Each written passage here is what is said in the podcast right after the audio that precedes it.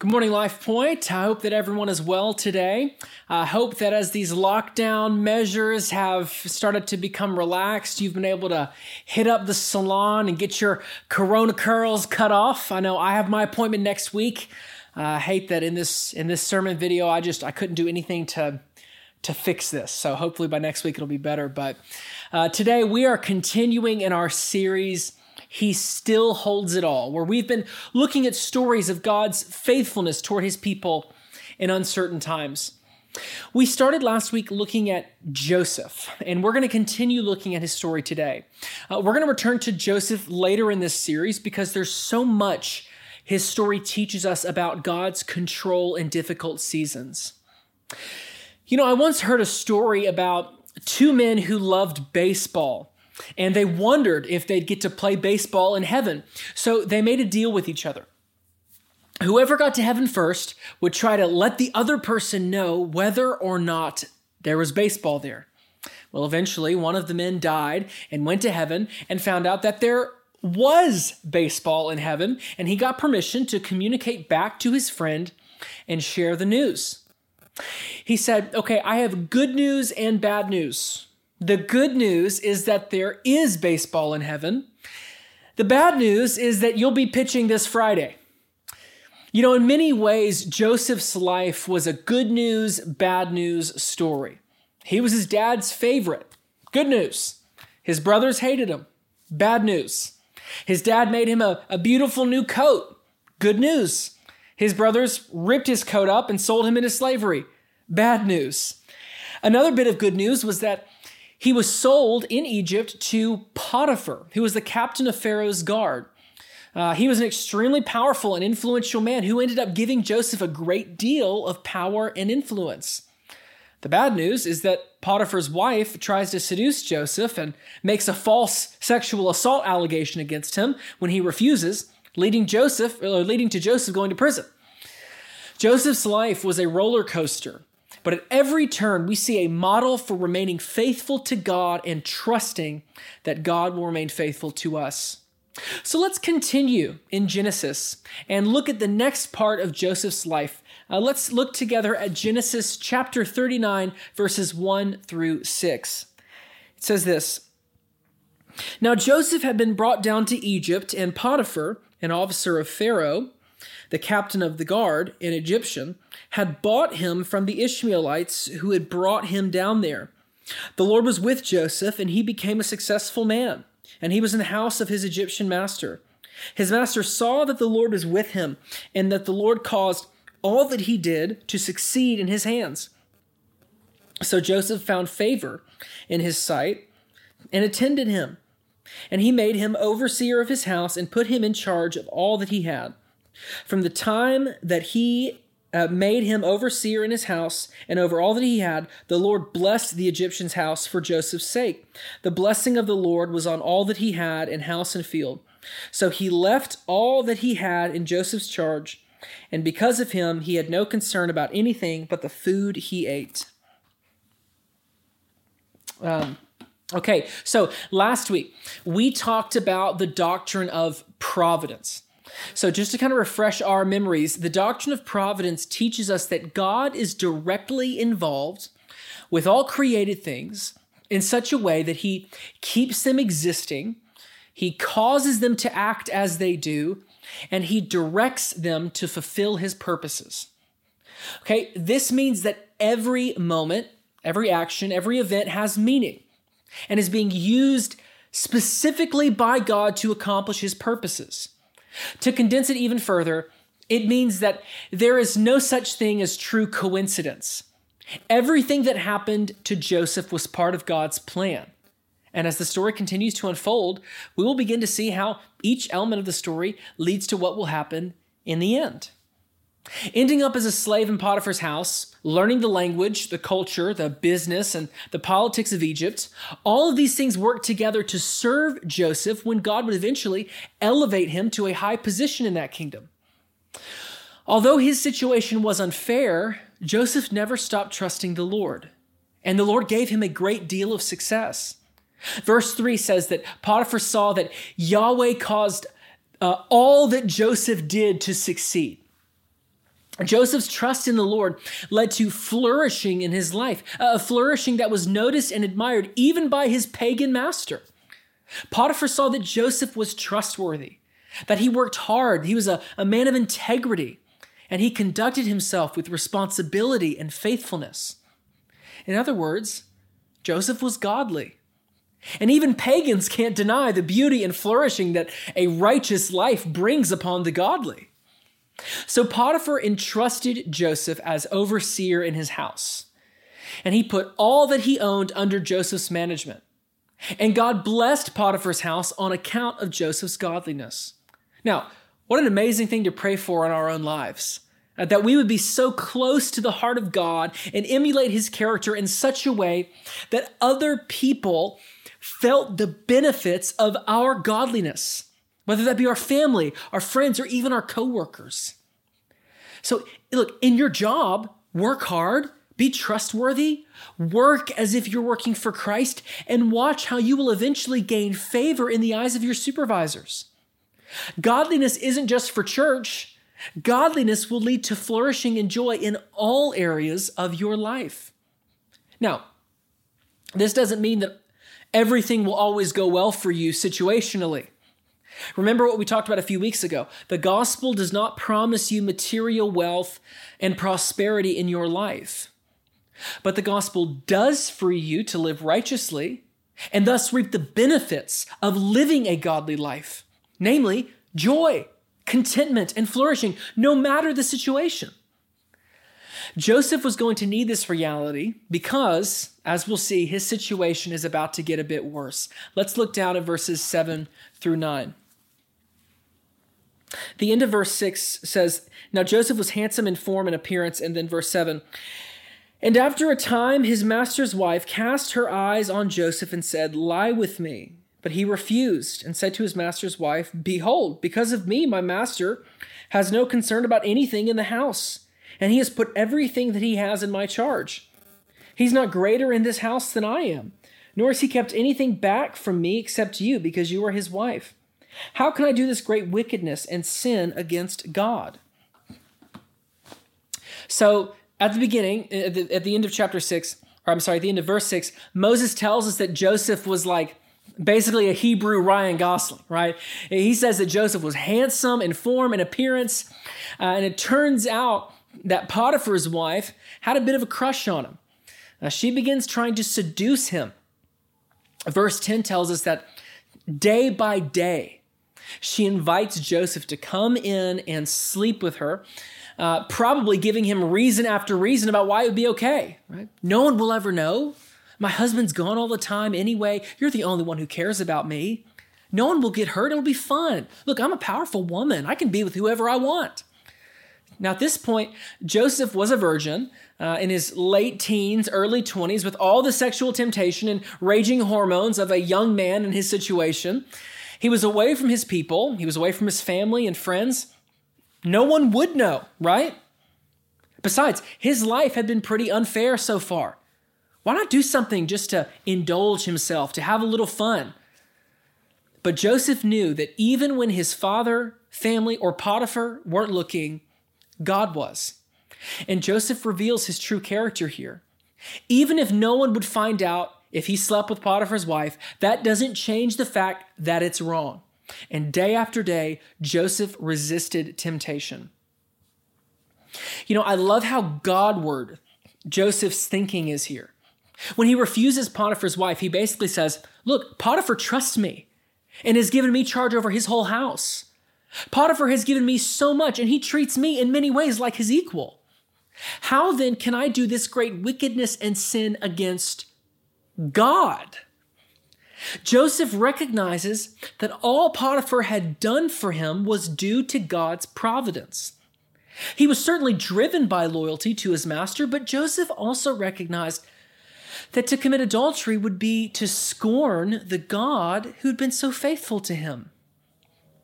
You know, this shows us that our primary reason for resisting sin should be God's honor and glory.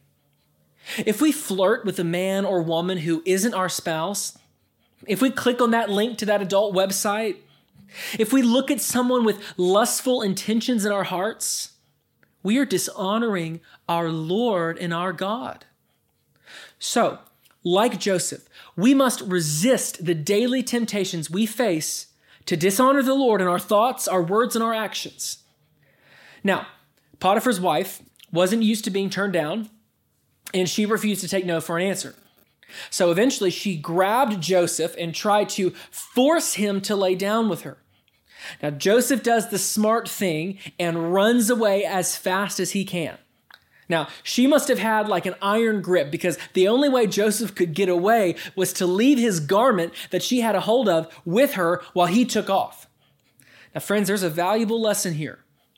When you're in a situation where there is sexual temptation, don't fight, run. Okay? Don't fight it, run away. If you try to fight your sexual temptation, you will lose. You need to just run away. Proverbs 5 8 says uh, this while warning young men about the seductive power of the adulteress. It says this Keep your way from her and do not go near the door of her house. Paul also says this in 1 Corinthians 6 18 Flee from sexual immorality. Every other sin a person commits outside the body, but sexual, but the sexually immoral person sins against his own body. It says, flee sexual immorality. If you're prone to look at explicit images and videos online, you do not need to open up your computer and fight the urge. You need to either throw your computer out the window or remove your access to any dishonorable content. Right? You need to run away. There are all kinds of different content filters and content blockers that you can get on your phone or on your computer. These things generally block anything that might even be remotely explicit so that the opportunity for sin is completely taken away. There's software you can get, uh, things like Covenant Eyes or X3 Watch, that block content as well as email accountability partners when you try to search for something explicit. The point is this Sexual temptation is often too hard for people to resist, so run away from it. Don't give, uh, don't give it an opportunity to call out for you. If there's someone at your work who's hitting on you and you're feeling tempted to do something dishonorable with them, run. Get a new job. Transfer somewhere else. Ask to move your desk. Do something to remove that temptation from your life. If there's an ex boyfriend or an ex girlfriend who's trying to connect with you on Facebook and you're married, block them. Delete your account. Change your email address. Any inconveniences that arise from running away from sexual sin are worth it, friends. Any inconveniences that arise from running from sexual sin are worth it. Remember, Matthew 5 8, this is the, the key verse in fighting sexual sin. Blessed are the pure in heart, for they shall see God. You want to see God in your life? You want to open up your Bibles and behold Him there? You want to have rich, deep, fervent times of prayer and communion with Him? Be pure in your heart. Flee from sexual temptation. Be like Joseph. Flee this temptation and cling to Christ for your fulfillment. Now, there's this old English expression uh, hell hath no fury like a woman scorned right? And Joseph was about to get a hard lesson in this reality. After refusing Potiphar's wife and running away, she decides to tell all the men of the house, as well as Potiphar, that it was Joseph who tried to sexually assault her and that he ran away in his underwear after she screamed for help. She makes a false allegation against him in order to get revenge.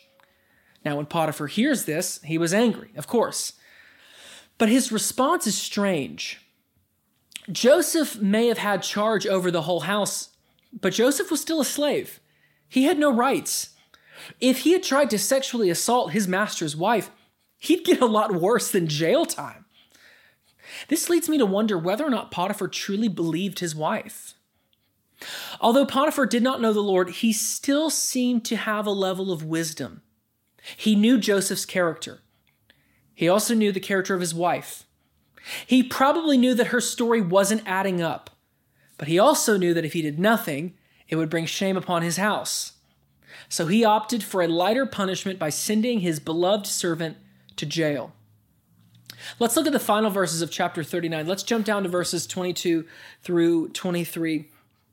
It says this uh, And the keeper of the prison put Joseph in charge of all, uh, of all the prisoners who were in the prison. Whatever was done there, he was the one who did it. The keeper, the keeper of the prison paid no attention to anything that was in Joseph's charge, because the Lord was with him, and whatever he did, the Lord made it succeed. These final two verses act as a bookend for the whole chapter. The chapter opens up by saying that Potiphar put Joseph over his whole house and that God blessed all that Joseph did. And it ends by saying that the keeper of the prison put Joseph in charge of all the prisoners and all that, uh, all that Joseph did, the Lord blessed. This goes to show us that human flourishing can be found in any and every circumstance when we put our faith in God our Father. So, there are two main principles uh, I want us to, to point out and see from this section of Joseph's life, adding it to, to what we talked about last week. Firstly, the way Joseph lived in the moment pointed people to eternity. Okay, the way Joseph lived in the moment pointed people to eternity. Joseph remained faithful to God in every moment, not just good moments, right? He was faithful to the Lord both in the palace and in the prison. Uh, rather than talk badly about his brothers, people heard him praising God. Rather than play the victim, people saw him depend on God to win the victory. Rather than wallow in self pity, people saw him serve selflessly. Joseph lived with eternity in mind. He trusted that God would make all things right and that all his earthly troubles, difficult as they may be, were temporary. Friends, let's think what story has your life told during this pandemic? What would someone learn about God by looking at your life over these past few months? Have we been living with eternity in mind? If someone could watch a replay of your life for these past couple months, would they leave knowing that God is real, that He's powerful, that He's trustworthy? Or they see someone consumed with anger, frustration, and anxiety? Would they know that Jesus is your King, and that you entrust your life into his hands? Or they think that your job, your health, your comfort is your king? Uh, and you'll break down if those things are in jeopardy. Look, I don't want to make light of our struggles during this time. Goodness knows, I've had my share of battles with anxiety, frustration, anger, discontentment during this time too. But do our lives recently show people that Jesus can satisfy our deepest longings despite our circumstances? Or would our lives show people that only a return to normal life would satisfy us? We need to be like Joseph and live in a way that points to the reality of our eternal, sovereign God who works all things for the good of those who love him. In the way that we use our time, language, social media, energy, let's show people that Jesus is worthy to be trusted. So, secondly, Joseph, Joseph's life teaches us that success isn't based on circumstance, it's based on faithfulness. We all want to be successful, but we need to have a proper definition of success. By all worldly accounts, Potiphar was much more successful than Joseph, but then again, Potiphar isn't the hero of this story, is he? Not all success is good. Many people climb the ladder of success only to find out that it was leaned up against the wrong wall. And we waste our lives pursuing the wrong goals. Many people define success with money, power, position, things, conquests, and so on. Even pastors can fall into this trap of thinking that success in ministry is having the biggest church with a large staff and a huge budget and being asked to preach at the largest conferences. But this isn't how God defines success. You may have a lot of money, you may have a lot of influence, and still not be successful by God's terms. Conversely, you may have very little money, very little power or influence, and still be wildly successful in God's book. What's the difference? Well, success isn't based on the circumstances we find ourselves in. Rather, it's based on our faithfulness within those circumstances. Circumstances serve to reveal success and failure in our lives. If you work hard and move up in your company and receive a great job with a large salary, that's great. But that in and of itself does not make you successful in God's book. God has given you your position and your resources so that you may remain faithful to Him with it. So, are you stewarding your money well? Are you tithing faithfully? Are you generous to those in need? Or do you hoard over your money and spend it frivolously on things that only serve to make you happy? Like, that's the way God defines success and failure. Joseph went through times where his circumstances were great, but he also went through times of really bad circumstances. But no matter the season he was in, he was faithful. He had integrity. He obeyed the commands of God. He put his trust in God above all else. He resisted temptation. He was loyal. He was successful by God's definition.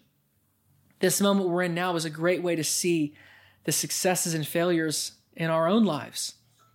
You know, one pastor friend in Brussels told me that he didn't think the lockdown was producing more sinfulness in us. Rather, it was revealing things that were already hidden within us. I think that's very true. This moment we're in won't determine success or failure in our lives, it will merely reveal it. This moment is showing what is in our hearts. Will we remain faithful in giving and serving sharing the gospel, worshiping, doing family worship. You know, I've been so encouraged to see so much faithfulness from this body during this time. And I pray that we will finish this lockdown soon, but that we will also finish it stronger than before.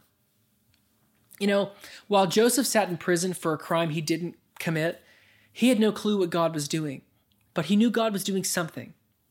We don't know what God is doing in this time, but we do know he's doing something and we can trust him. There's an old hymn that says, Tis so sweet to trust in Jesus, just to take him at his word, just to rest upon his promise, just to know, Thus saith the Lord. It is a sweet thing to trust in Jesus. Life is so hopeless without faith in him. If you're listening today and you've never placed your faith in Jesus, I'm joyfully calling you to abandon hopelessness and put your faith in the one true and living God. Let him be your light in a dark time. Taste and see that the Lord is good and that he will give peace to all the restless hearts who come to him. There is no hope without him, whether in this life or the next. Go to our website and email one of the pastors if you have any questions or you want any more information about what it means to follow Jesus. Apart from that, friends, let's pray together, and then we're going to close out our time in the Word. Father, thank you for what we've learned again from Joseph's story. Thank you for his example of faithfulness to us. Lord, would we be people who live with eternity in mind, knowing that all of our struggles in this life, no matter how great they may be, are temporary and they are light in comparison to the joy we will experience in heaven with you one day. Lord, continue to make us a faithful people who uh, stick closely to uh, your word, who, who orient our lives around your commands and are able to live sent and be gospel witnesses in, in this city.